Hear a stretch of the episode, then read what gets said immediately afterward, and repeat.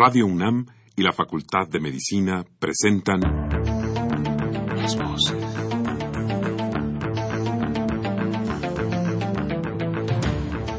Voces.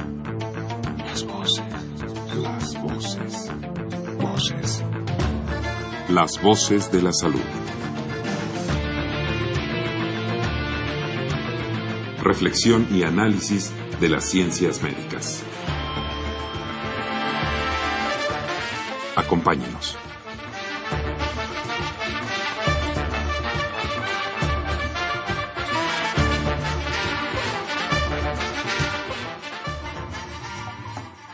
Muy buenas tardes, estimados radioescuchas. La Facultad de Medicina de la Universidad Nacional Autónoma de México y Radio UNAM tienen el agrado de invitarlos a que nos acompañen en su programa Las Voces de la Salud. Soy el doctor Andrés Aranda Cruzalta, el día de hoy para hablar con ustedes sobre farmacovigilancia. Se encuentra con nosotros el profesor Alejandro Zamorano de la Facultad de Química y un grupo de alumnos que presentaré más adelante. Eh, bienvenido, profesor. Muy, buenos, muy buenas tardes, doctor. Es un gusto estar con usted. Les quiero recordar que este programa es grabado.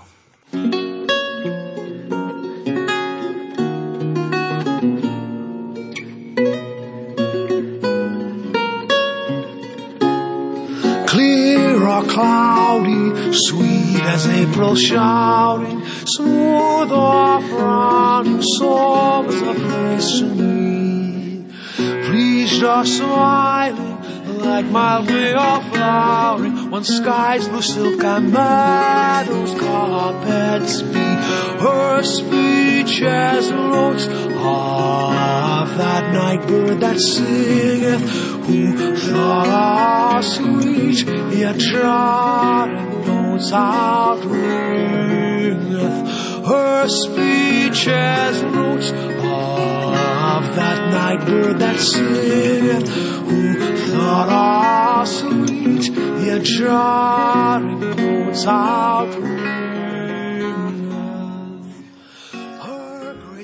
Bienvenidos nuevamente, como les comentaba, estamos aquí con el profesor Alejandro Zamorano Carrillo. Él es eh, egresado de la licenciatura en Químico Farmacéutica Biológica. Eh, tiene una, un, diplomado en Farmacología Clínica por la Facultad de Medicina de la UNAM. Eh, además de que ha hecho ha sido profesor de la asignatura de farmacovigilancia de la Facultad de Química de la UNAM y secretario de la Asociación Mexicana de Farmacovigilancia AC. Es también presidente de la Comisión de Farmacovigilancia y Tecnovigilancia del Colegio Nacional de, Químico, de Químicos eh, Farmacéutico-Biólogos. Eh, pues bienvenido nuevamente, eh, profesor Zamorano. Y junto con él se encuentran con nosotros también alumnos de la, de la Facultad de Química, de la carrera de Químico Farmacéutica Biológica. Están con nosotros el pasante Edgar del Rey Pineda. Bienvenido, Edgar. Gracias. Eh, la estudiante Jessica Jazmín Lemus Ramos. Bienvenida, Jessica. Muchísimas gracias. Buenas tardes. Estudiante del noveno semestre, decía yo, y también de ese mismo semestre, Alan Bruno Blanco. Bienvenido. Muchas gracias.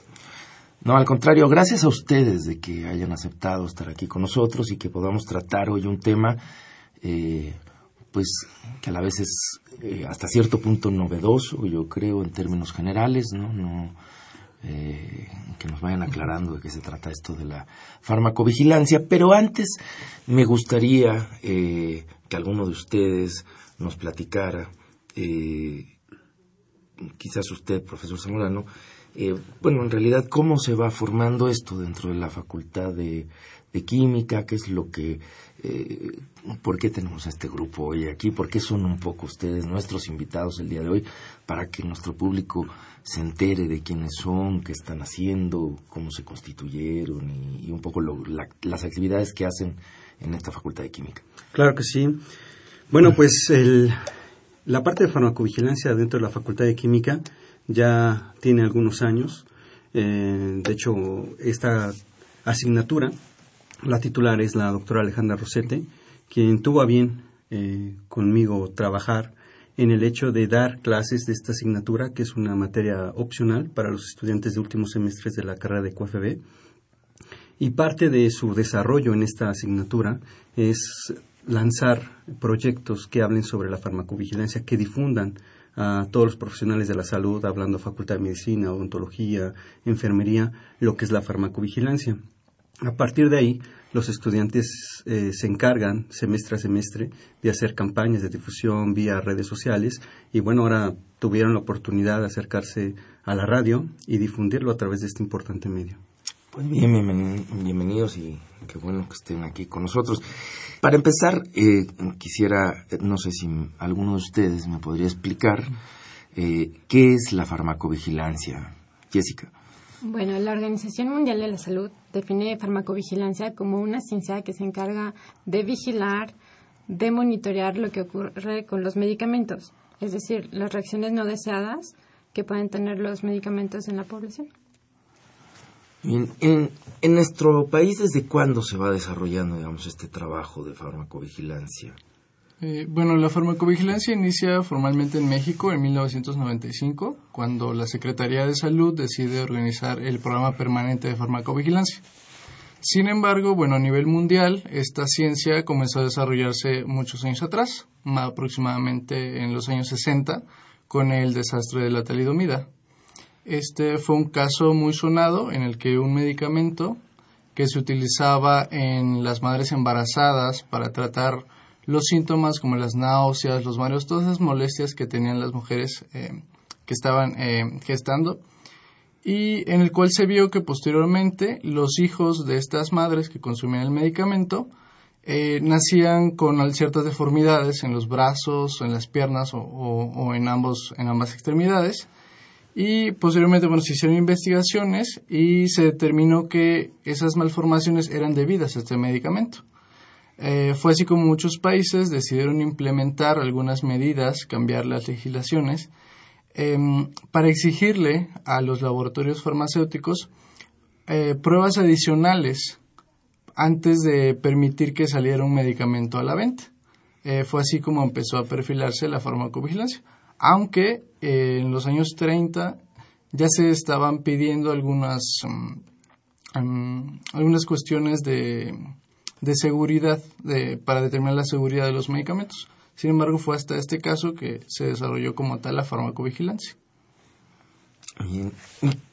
¿Algunos ejemplos de estas medidas, digamos, que, que nos puedan comentar, que, que se han tomado para, para digamos, para garantizar hasta cierto punto. Sabemos, por otro lado, también que, bueno, pues todos los medicamentos precisamente porque son sustancias activas, pues tienen también la, eh, la inherente necesidad de producir cierta o de poder potencialmente producir ciertos efectos adversos ¿no? en, el, en el organismo, pero bueno, pues hay defectos adversos, efectos adversos, ¿no? Este que nos comentaba Edgar sobre la talidomida, pues es, es, es, muy grave, ¿no? No es algo que, se ha deseado. Hay otros efectos que suelen ser mucho menores y que además su frecuencia de aparición pues realmente más rara. Y uno dice bueno con esto ya se puede lidiar. Las digamos los beneficios que, que da el medicamento están por encima pero ¿qué,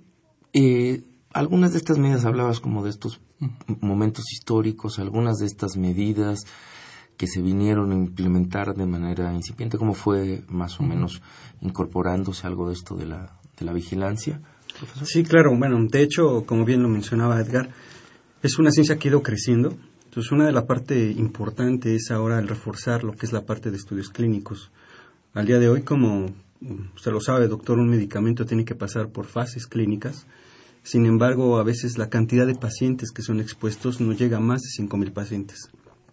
La realidad es que con esa información es más que suficiente para que los ministerios de salud que también se, se están reforzando en regulación. De hecho, en México podemos decir que nuestra regulación está tomando cartas en el asunto junto con toda América Latina de poder solicitar al laboratorio el que le dé más información. El hecho de que un medicamento esté en el anaquel de una farmacia no indica que el producto sea seguro. De hecho, como, como bien sabe, cuando hablamos de medicamentos siempre hablamos de un riesgo o un beneficio. El beneficio tiene que ser mayor siempre. El riesgo jamás va a desaparecer Lo que la farmacovigilancia busca al día de hoy es saber con qué frecuencia están apareciendo esos eventos. Entonces, al día de hoy las medidas que se están tomando es una mayor vigilancia, no solo por parte de la industria, sino solicitarle a los profesionales la vigilancia. Sí, antes de entrar, me parece muy importante que entremos a esta parte, pero antes, no sé si podría eh, aclararnos eh, esto de las, de las cuatro fases de, a las que hace referencia, un poco para que eh, tomemos en cuenta la idea de, nuestro público heterogéneo con más precisión, algo de claridad de qué estamos hablando y se pueda entender eh, en dónde inciden estas situaciones de farmacovigilancia, ¿no? que son importantísimas. Claro, bueno, de hecho cuando un medicamento, cuando hay una molécula que se sabe va a tener algún fin terapéutico, primero inicia la prueba en estudios en animales, se llama fase preclínica, en donde se verifica la toxicidad del medicamento. De ahí pasa entonces a una fase clínica, la fase 1, que es así se denomina, y en esta fase se ponen a voluntarios sanos estos voluntarios sanos, donde se va a verificar qué tan seguro es el medicamento en esos organismos, eh, se checa y cuando supera esa etapa, digo, hay una serie de, de pasos que hay que seguir, pasa a una fase 2, ya una fase 3. En la fase 2 ya tenemos a pacientes con la enfermedad, donde ya verificamos que la dosis sea la, la correcta, la forma de administración también sea la correcta y se verifica la seguridad, o sea, en todas las fases se verifica que quizá a lo mejor el paciente tuvo un dolor de cabeza. Bueno, fue un dolor de cabeza, se puede, se puede manifestar, no hay problema, se puede manejar. Cuando pasa la fase 3, la muestra es mayor y probablemente tengamos otra, otra variable en el paciente. Entonces, igual puede haber eh, efectos adversos y esos efectos adversos pueden ser manejables. Pero, ¿qué sucedería o qué sucede si dentro de esa fase hay muertes? Evidentemente, en ese momento el laboratorio dice, bueno, no, creo que algo está pasando, entonces se puede detener el proyecto. Pero cuando sucede que todos los efectos son manejables y son esperados, esa información con esas fases clínicas se presenta ante el ministerio. El ministerio tiene bien a revisar y a decir, ok, eh, esto es lo que va a pasar con el producto. Ministerio de Salud. El Ministerio de Salud. En nuestro caso. En nuestro caso. La Secretaría Exactamente, que es la, la COFEPRES al día de hoy, que es la entidad.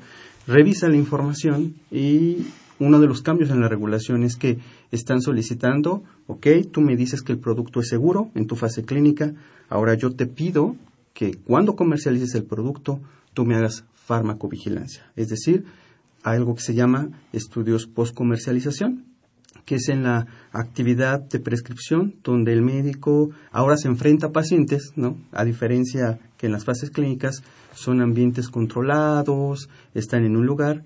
Ya en la, en la mm, etapa de prescripción encuentran pacientes con diferentes hábitos alimenticios, eh, multitratados, con otras enfermedades, y hay la importancia de saber qué pasa en esos organismos en el uso de un medicamento. Entonces, he ahí cómo va, cómo va el seguimiento, ¿no? De, de saber qué pasa con el medicamento en estas diferentes fases y que durante la etapa de prescripción sigue siendo importante conocer la frecuencia.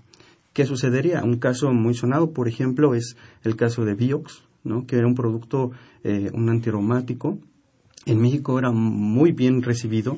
Sin embargo, cuando se hace, el producto ya estaba comercializado, en un estudio que hacen en Estados Unidos, resulta que a largo plazo encuentran que había pacientes con probabilidad de que les diera un ataque cardíaco y mueren pacientes.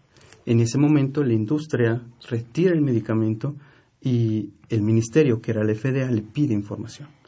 Entonces, bueno, ahorita, hasta el día de hoy, todavía el laboratorio sigue respondiendo a algunas demandas. En México fue interesante que pues ya no se dio esa información, no hubo casos, no hubo nada que reportar.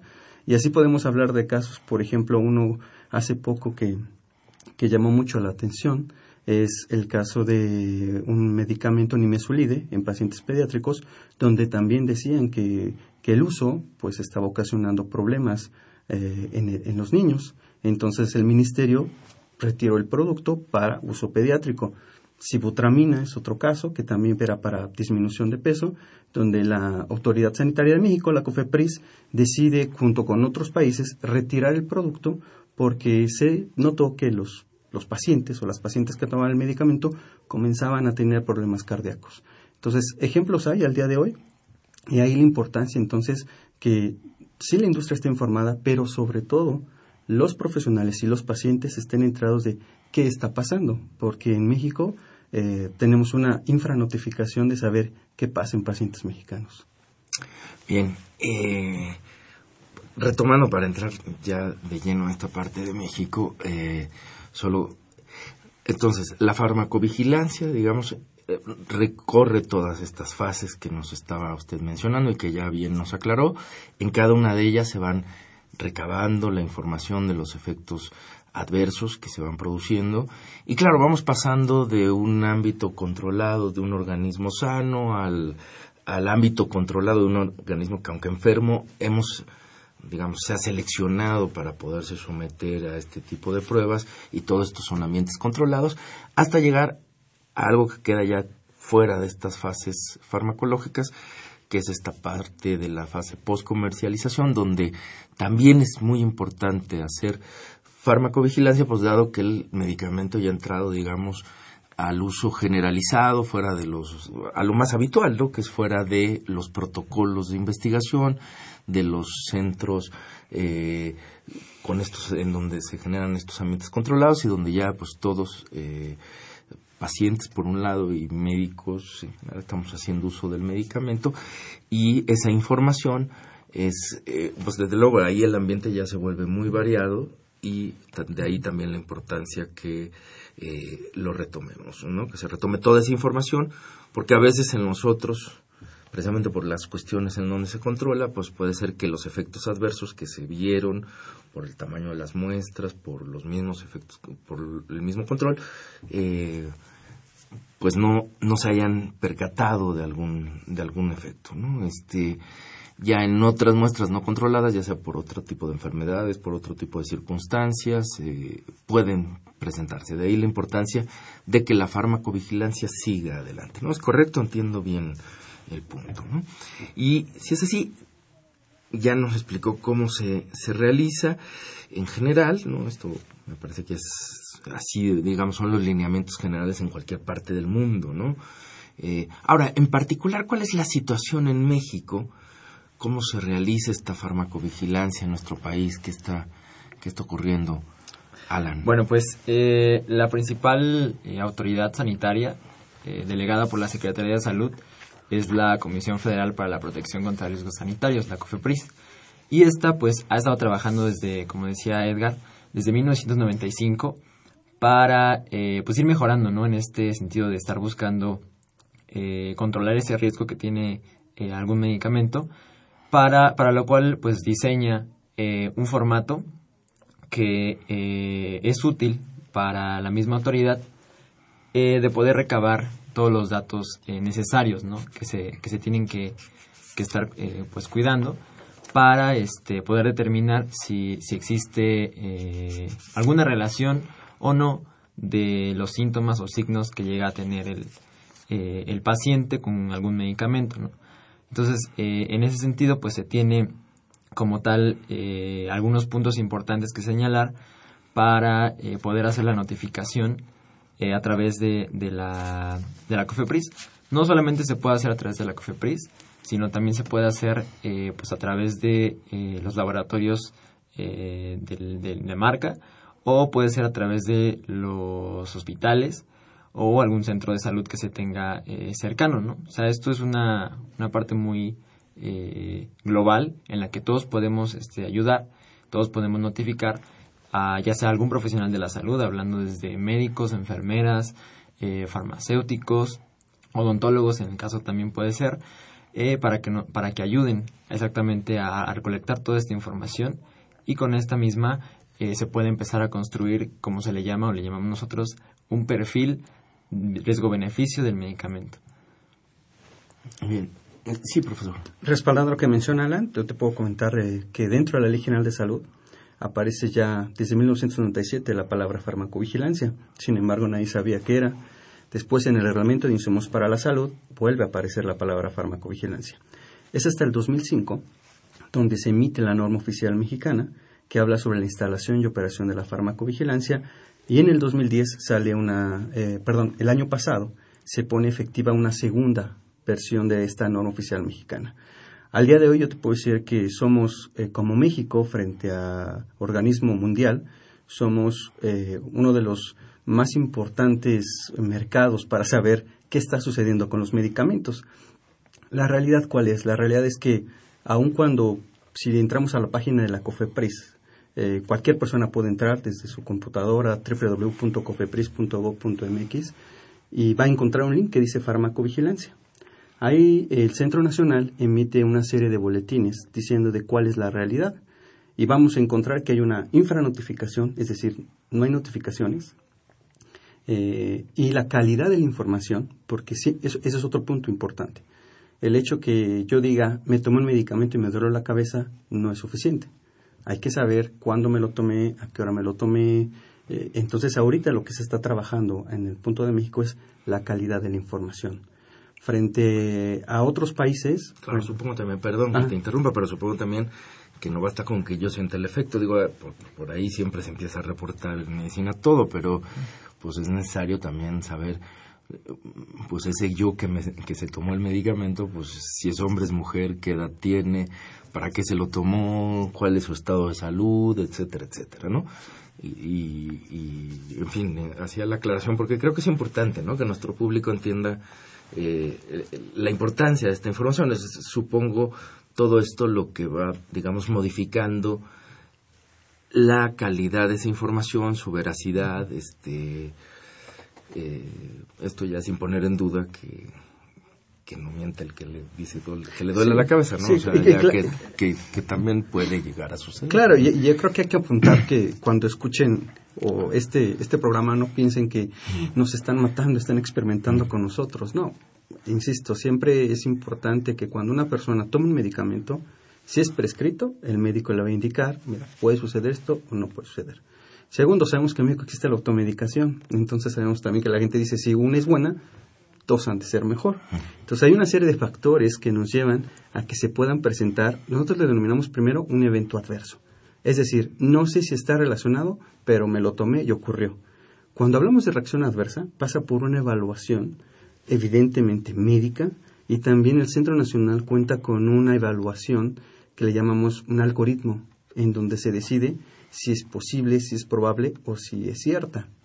Casi te puedo decir que cuando hay una reexposición al medicamento, ejemplo, yo me tomo un medicamento y me dio un sangrado. Entonces quizá muchos dicen, bueno, déjeselo de tomar porque fue el medicamento. ¿Qué sucede si se decide, porque así lo decide la terapia, volvérselo a administrar y vuelve a ocurrir el sangrado? Bueno, pareciera que tenemos todos los indicios de que está relacionado si no todo se queda como sospecha. Y al día de hoy es lo que todo es sospecha. De hecho, cuando uno revisa la información del medicamento, siempre se pone, bueno, puede causar estreñimiento, puede causar diarrea. Eso cualquier persona del público cuando vaya a comprar un medicamento, principalmente estos que se venden eh, de libre venta, va a encontrar la información. Entonces, lo primero es no asustarse. Hay que informarse y conocer que un medicamento trae un beneficio, que el riesgo jamás va a desaparecer. Bien. Eh, ¿Qué tipo de estudios? Ya que entrábamos, esto creo que sería muy pertinente que nos hablaran un poco qué tipo de estudios. Digo, ya hemos ido comentando algunas cosas, pero no sé si alguno de ustedes eh, quisiera comentarnos un poco qué tipo de estudios se realizan, en qué consiste cada estudio, eh, cómo es que digamos, eh, que además, por lo que decíamos, es muy importante precisamente porque a partir de ahí estamos también valorando la calidad de la información de esta farmacovigilancia, ¿no? Entonces, se requieren hacer estudios. Eh, ¿Cómo son estos estudios? Yo inclusive me gustaría si pudieran además, pues diferenciarnos, porque supongo yo, este, que hay alguna diferencia entre la farmacovigilancia que se hace eh, digamos, en las fases eh, clínicas de la investigación, ¿no? que están controladas, eh, versus esta otra fase que sí es bastante más compleja, ¿no? Este, por muchísimos factores, donde finalmente estamos involucrados, pues, no solo los profesionistas eh, unos y otros, médicos, químicos, farmacólogos, etcétera, eh, sino la sociedad en general, ¿no? Es un asunto que nos atañe finalmente a todos y que es de importancia para todos, ¿no? No es que estemos experimentando, como bien decías, pues nada ni con nadie, es al contrario, ¿no? Me parece que yo creo que va quedando claro, pero si no, pues lo recalcamos, todo esto es para nuestro propio beneficio, ¿no? Porque al final de cuentas, con profesión, sin profesión, dedicándonos a una cosa u otra, tarde que temprano también todos tendremos necesidad, lamentablemente, pero ni modo, de este de, de pues de recibir algún algún tratamiento no farmacológico. Pero entonces, ¿cuáles son los estudios? No sé si podríamos, eh, si podríamos, y además distinguir estas dos fases para no, a mí me gustaría que lleváramos como estas dos cosas para irlas desarrollando, ¿no? En la que son las fases clínicas, este, estos ambientes controlados, cómo se registra ahí la información, qué es hacer ahí farmacovigilancia, quiénes la hacen, este, cómo se considera, y después, pues un poco qué ocurre ya en las fases post-comercialización. Bueno, de las fases clínicas te puedo comentar que ahí se trabaja mucho de la mano con las llamadas eh, organizaciones de investigación por contrato, la industria farmacéutica se trabaja mucho con ellas porque lo primero es tener un investigador con un equipo clínico. Este investigador es un médico que va a leer un protocolo que ya es ya está estandarizado y ahí va a aparecer la información del medicamento, eh, toda la información, la clínica, eh, toda la parte que se ha encontrado en el uso del producto. Entonces, se administra el producto, es un ambiente controlado, me refiero a que los pacientes están en una unidad clínica, los pacientes toman el medicamento y se les hacen una serie de, evaluaciones, ¿no? Se toma sangre, se revisa que en la parte de, de, cómo excreta el medicamento y probablemente durante ese tiempo el paciente se le va monitoreando en el hecho de decir si hubo un cambio en los exámenes de laboratorio, si el paciente se siente bien, si no le duele la cabeza, si vomita, si le duele la espalda, cualquier elemento es importante. Ahora, eso hay que diferenciarlo, como bien dices, hay eventos denominados leves y moderados, es decir, que son controlables, que no van a limitar alguna actividad física, como puede haber serios. Es decir, ¿qué pasa si un paciente durante estas fases clínicas le da un infarto? Bueno, en automático el investigador lo que hace es llenar un formato que se llama de evento adverso serio, eso lo tienen todas las, empresas, y esa información la transmite directamente al patrocinador. El patrocinador tiene una base de datos que, la va llenando, pero a su vez informa a la autoridad sanitaria. Eso se hace en México se hace en el mundo. ¿Qué sucede? Bueno, que al final de, de que se realiza el estudio, pues hay que hacer un corte de caja cuántos eventos adversos serios fueron y cuántos leves y moderados. Pero también puede ser que, no llegue ese corte de caja hasta el final.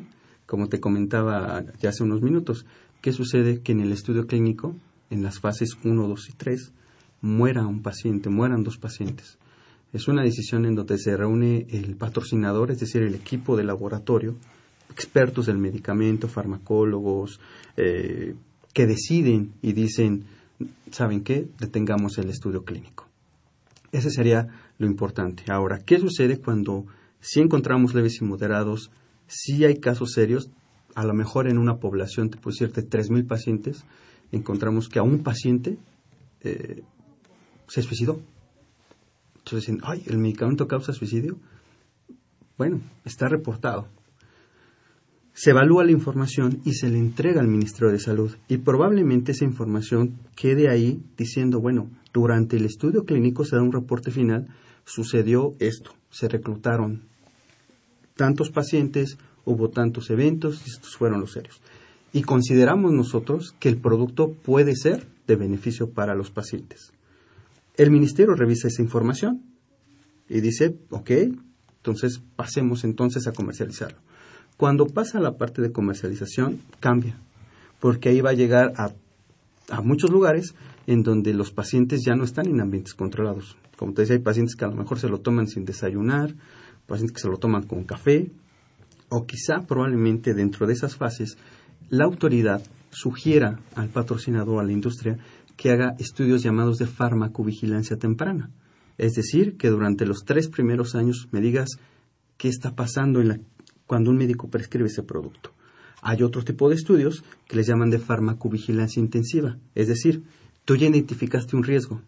O sea, ya sabes que en un uso prolongado puede causar un problema. Por favor, monitorealo y avísame. Esos son. Y al día de hoy es algo que se está trabajando mucho, el hecho de saber qué tanto sabemos de un producto.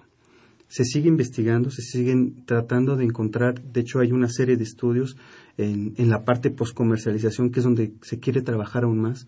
México está en ese desarrollo de poner, tener llamados sitios centinela, o sea, lugares donde tengamos a los médicos, donde nos puedan reportar directamente, sea la industria, pero sobre todo a la autoridad sanitaria. Entonces, la diferencia siempre será es, en un ambiente tengo pacientes que puedo saber, que puedo controlar y que puedo decidir en ese momento si el medicamento sigue o no en el mercado. Y del otro lado es saber el impacto que hay de la seguridad, ¿no? Porque puede ser que un producto, y eso ustedes lo pueden ver, todos los medicamentos pueden decir, me causa dolor de cabeza y me causa náusea. Sí, pero ¿cuál es la intensidad? A lo mejor es durante los primeros cinco minutos y ya después se quita. De hecho, hay medicamentos que durante las primeras semanas pueden tener como que la persona se sienta mal. Y después, adelante. Ahora, hay excepciones en las terapias, llamemos VIH, oncología, que tienen un, manejo diferente. Ya no pasan por fase 1, ¿no? Les llaman como fase adelantada o le diremos, les llaman fast track, donde ya se van directamente a pacientes que tienen enfermedad y se, y se ve efectivo. No voy a esperar, digo, lo que te estoy platicando puede tardar hasta 5 o 10 años y eso pues no puede ser así, tiene que ser más corto. Y lo que quiero buscar en el ejemplo en oncología es que el tumor se reduzca, o sea, que, tenga más supervivencia el paciente. Y en VIH, pues también, o sea, cada terapia será diferente, cada molécula será diferente, sin embargo, siempre, aun cuando la enfermedad sea mortal, siempre estaremos buscando que el paciente tenga una mejor calidad de vida. Y sobre todo, pues no darle más, más efectos negativos en su organismo. Claro. Y entonces eh, entiendo que para eso pues es muy importante que exista, o que exista y no lo sé, o debiera existir, y eso es lo que yo quisiera que me contaran, eh, un, algo así como un programa de monitoreo de eh, medicamentos. a ver, Jessica, nos contestas, esta vamos a hacer bueno, México está dentro de un sistema internacional para el monitoreo de medicamentos. Entonces, ¿cómo lo hace México? A través de la norma nosotros tenemos un formato. Las industrias, los hospitales, los pacientes y también los médicos y los profesionales de la salud pueden reportar directamente a COFEPRIS. Entonces, ¿qué hace COFEPRIS? Primero evalúa la información y después la envía a un centro internacional que se llama Uppsala, que está en Suecia. Entonces, ellos se encargan de recopilar toda la información que hay acerca de todos los medicamentos en el mundo y regresan esa información a todos los sistemas de salud mundial. Entonces, ellos también pueden emitir señales de cuando un fármaco tiene mayor incidencia de algún evento adverso. Muy bien. Pues bueno, vamos a hacer una pausa y regresamos para seguir tratando eh, con sobre este tema de farmacovigilancia.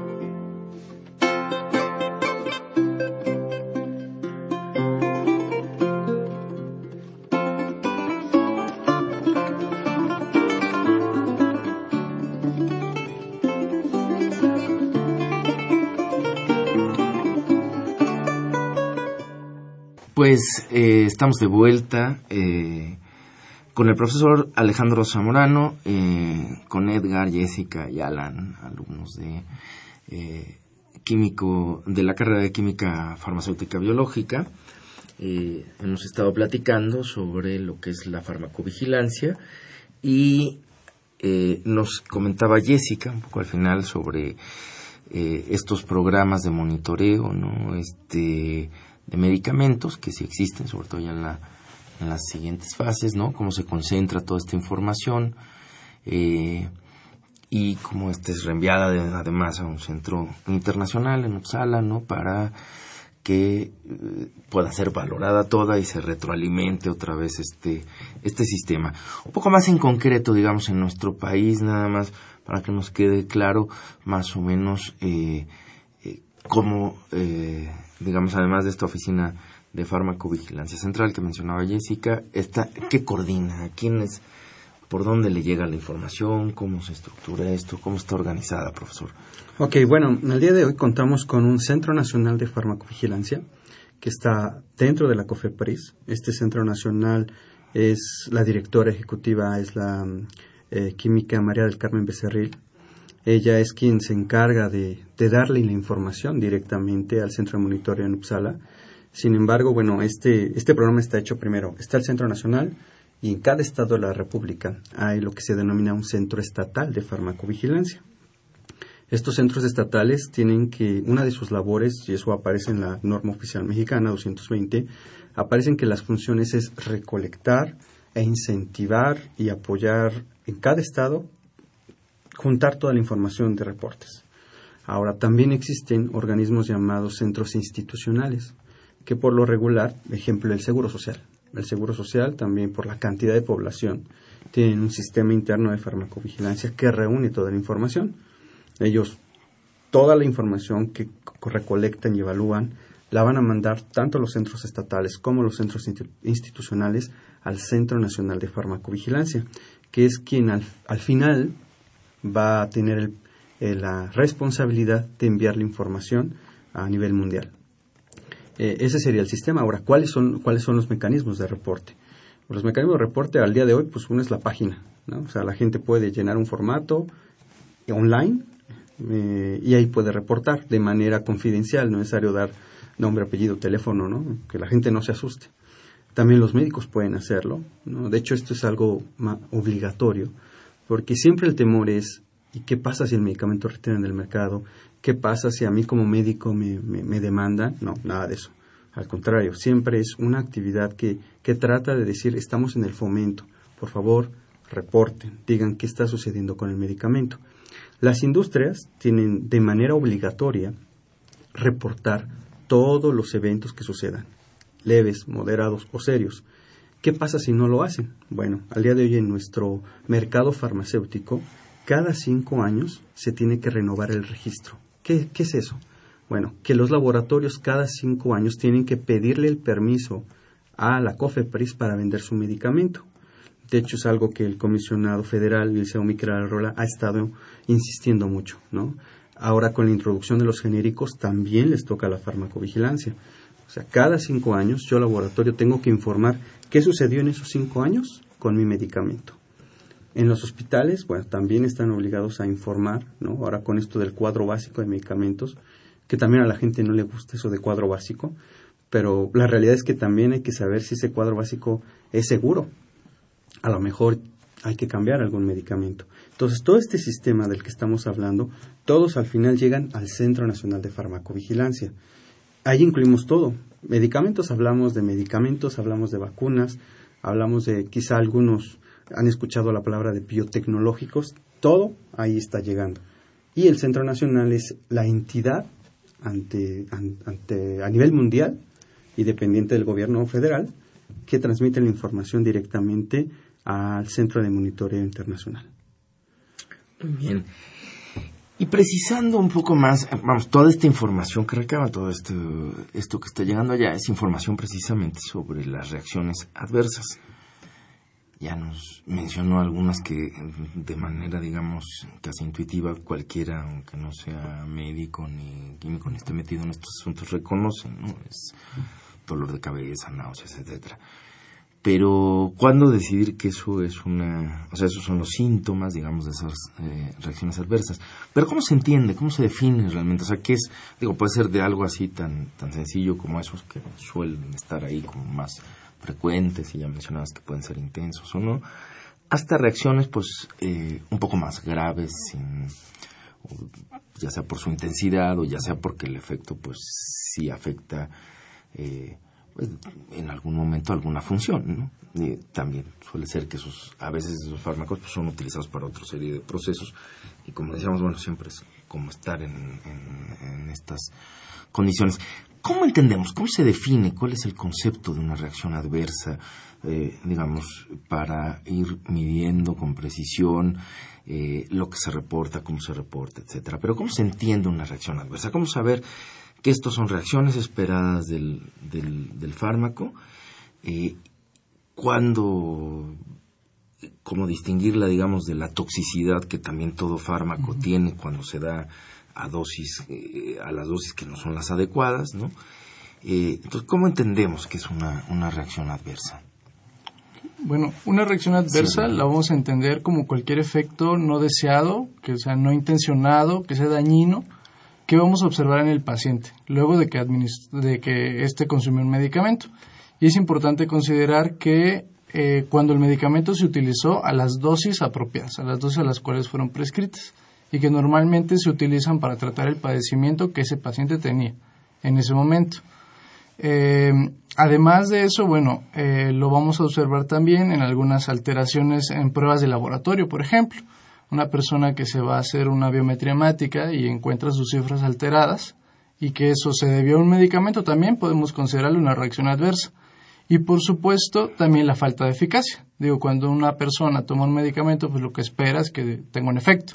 Entonces, al no tener ese efecto, definitivamente pues es una reacción que el paciente no espera. Entonces, también vamos a considerar eso como una reacción adversa. Bien. Eh, ¿Es fácil identificar que algún síntoma está causado por algún medicamento?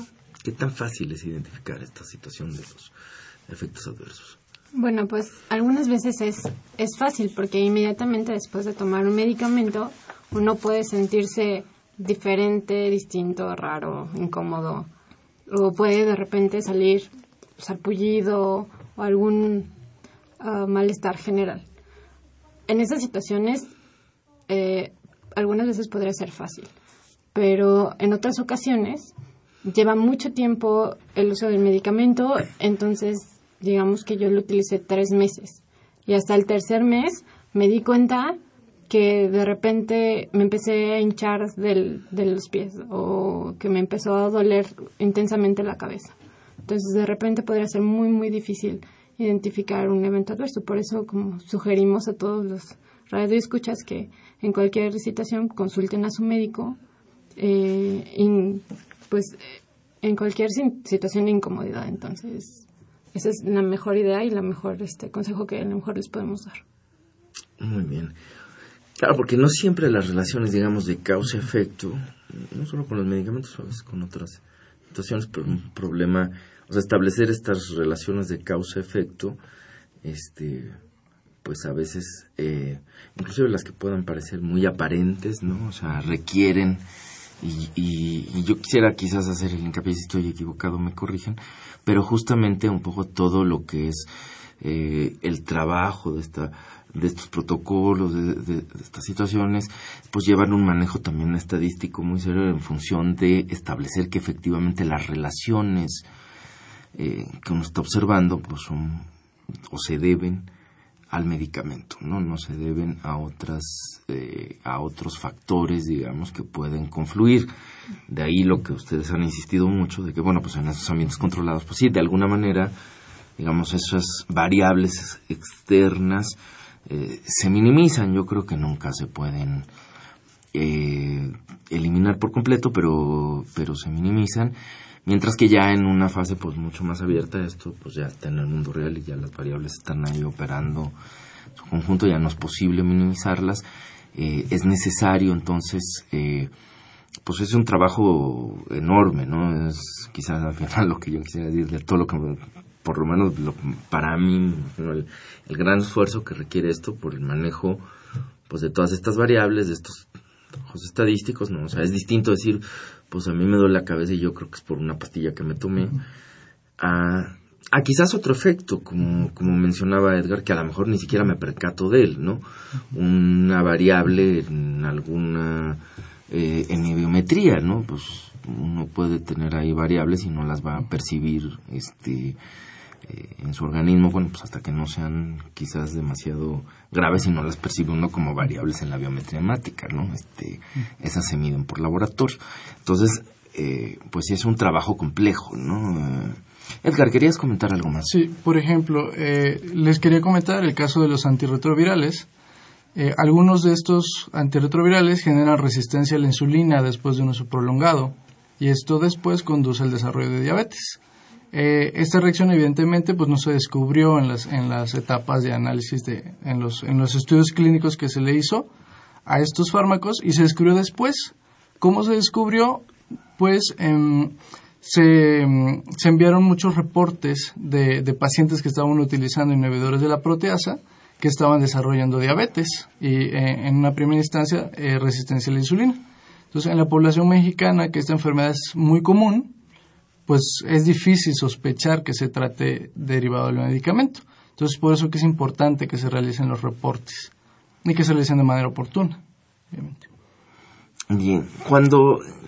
Ahora, para irnos, digamos, a un asunto más, ejemplificar esto, ¿qué pasa cuando vemos una, una reacción adversa a medicamentos? Que entonces se sospecha que hay una, decías que aquí de repente es pura sospecha y, y nada en concreto, para ir cambiando, digamos, esa situación este, entre, entre que sospechamos que se trata de esta reacción y toda esta complejidad que está detrás para decir si efectivamente ahí está, o sea, ese, ese brinco cuántico que estabas dando hace un rato, Edgar, entre decir, bueno, retrovirales y diabetes, pues eso implicó un esfuerzo enorme, la participación de todos estos centros, la concentración de esa información, el trabajo, digamos, estadístico, eh, eh, no me poder decir, bueno, sí se trata de eso, y a veces no termina ahí, ¿no?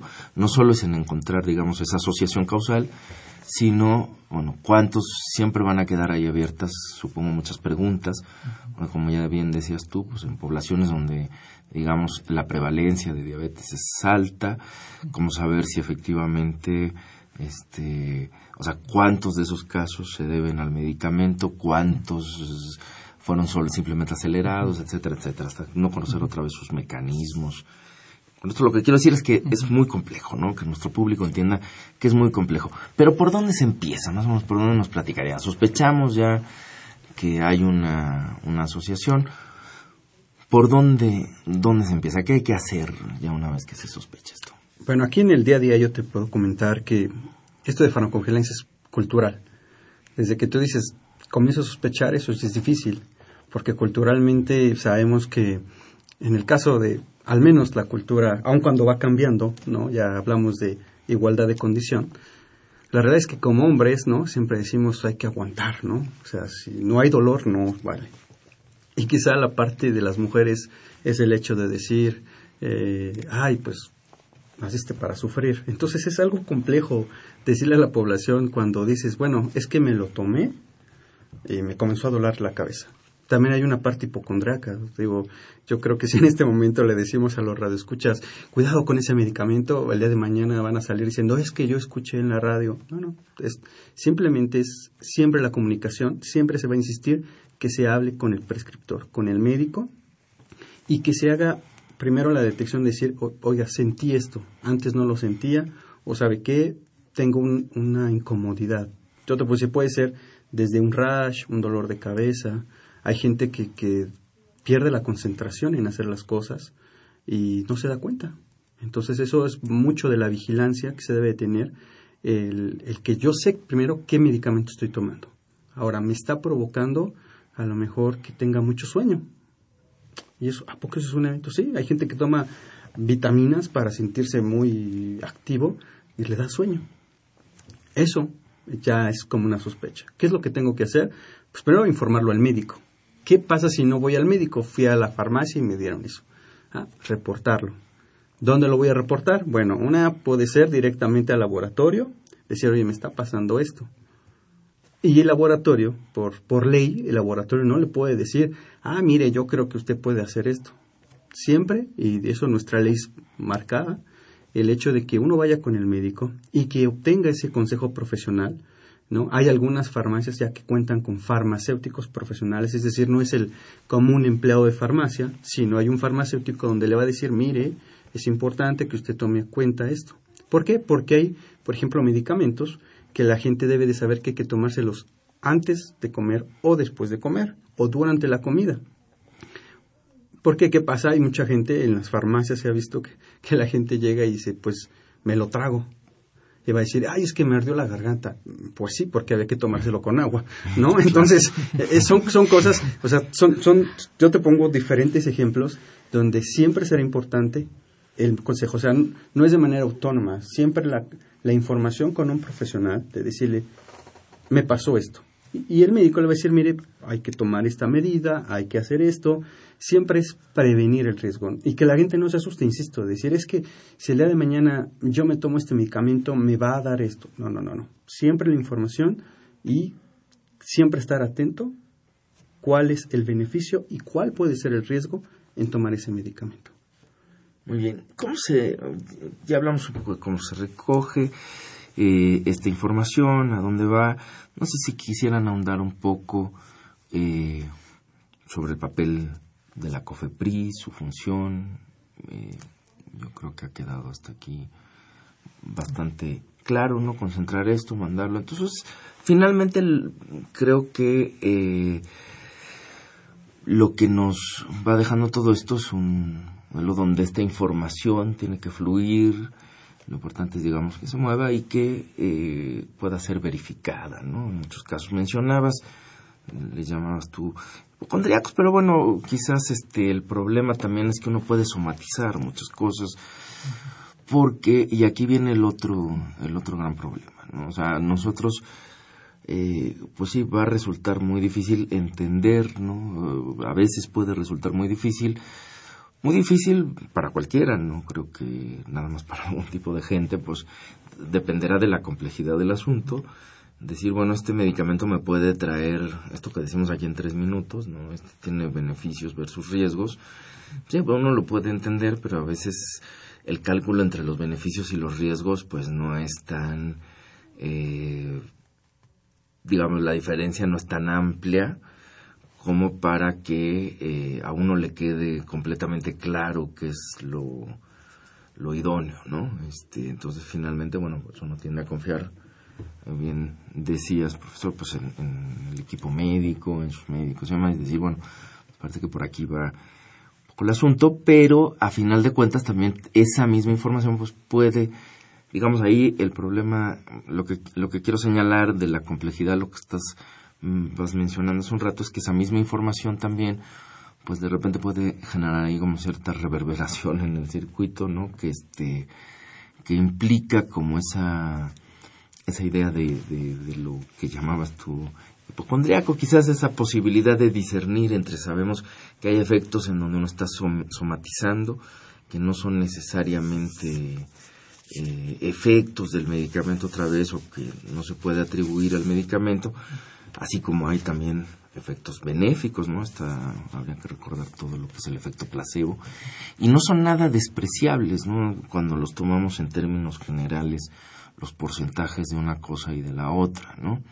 Este, entonces, bueno, siempre es también como parte del ruido de este sistema, ¿no? El propio sistema tendrá que irlos como, pues no se pueden eliminar, ¿no? Hay que aprender a trabajar con ellos, ¿no? Este, y lo que sí es importante, eh, que a mí me gustaría, no sé si estén ustedes de acuerdo, dejarle claro al público, es que, bueno, pues todo esto lo, su, su médico de confianza, quien les prescribió, quien está teniéndolos, pues puede ayudarles, ¿no? Este, a, a entender por dónde va el problema. Y que lo que estamos aquí tratando en realidad tiene que ver con un conjunto de información mucho más amplia, más grande, que también regresa precisamente a todos los profesionales de la salud para que de alguna manera pues podamos ir corrigiendo poco a poco este a veces lo que ahí está ocurriendo, ¿no? El caso de eh, hay casos ahí donde no quiero tomar uno en particular para no entrar en controversias históricas muy peculiares, que podríamos hacer otro programa al respecto y que son importantes, desde luego también.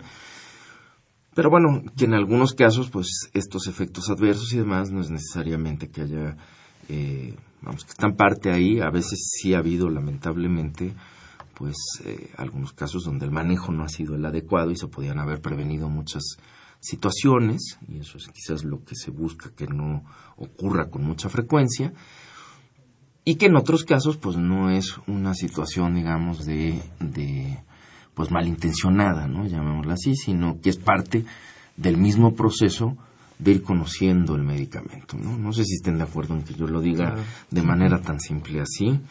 Este, nos quedan pocos minutos para terminar el programa ya se presentaron ustedes al principio, nos dijeron cómo se formaron, hicieron, pero rápidamente no sé si nos quisieran comentar algo más sobre el grupo, sobre sus actividades de difusión en otros sitios, sus páginas o alguna otra información que quisieran compartir con nosotros. Muchas gracias. Este, tenemos una página, una página de Facebook que se llama, justamente es el título de nuestro proyecto, que se llama farmacovigilancia efectiva. En este nosotros ponemos videos en los cuales podemos obtener mayor información de farmacovigilancia para todas las personas que nos quieran visitar.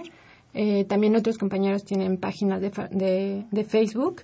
Eh, esta se llama campaña de farmacovigilancia. Ellos también con nosotros posteamos cosas acerca de farmacovigilancia para tener mayor información. También, mm, bueno, mencionar que no solo son temas eh, referentes a farmacovigilancia, sino son pues temas relacionados al medicamento, ¿no? Dudas o aclaraciones que, que tengamos, las podemos este, pues comentar y este, pues darle el, correspondiente seguimiento a, ya sea a, los profesionales de la salud, ¿no? Y nos gustaría hacer una invitación a, los, a nuestros radioescuchas que este a los primeros que nos envíen este un inbox diciendo que nos escucharon en este programa este les vamos a dar algunos obsequios que hemos recabado y este también queremos invitarlos al Congreso Nacional de Farmacovigilancia que aquí el profesor este Zamorano les dará más detalles bueno, va a invitarlos al octavo Congreso Nacional. Es un congreso que hacemos junto con el Centro Nacional de Farmacovigilancia va a ser en la ciudad de Querétaro, del 3 al 5 de septiembre. Y bueno, mayores informes, entren a la página del Centro Nacional o pongan, busquen en Google eh, Asociación Mexicana de Farmacovigilancia. Y la invitación también. Asociación. Asociación Mexicana, de Farmacovigilancia. Y invitar también a los profesionales eh, farmacéuticos, entrar a la página del Colegio Nacional, que también estamos trabajando. Y a la población, directamente a la página de la COFEPRIS .gov.mx. Muy bien, eh, pues ha sido un placer estar con ustedes el día de hoy. Esta fue una coproducción de la Facultad de Medicina y Radio UNAM a nombre del doctor Enrique Graue Bichers, director de la Facultad de Medicina y de quienes hacemos posible este programa en la producción y realización la licenciada Leonora González Cueto Bencomo y la licenciada Erika Alamilla Santos. En los controles, Miguel Ángel Ferrini y en la conducción, un servidor, Andrés Aranda Cruzalta. Les agradecemos su atención. Radio UNAM y la Facultad de Medicina presentaron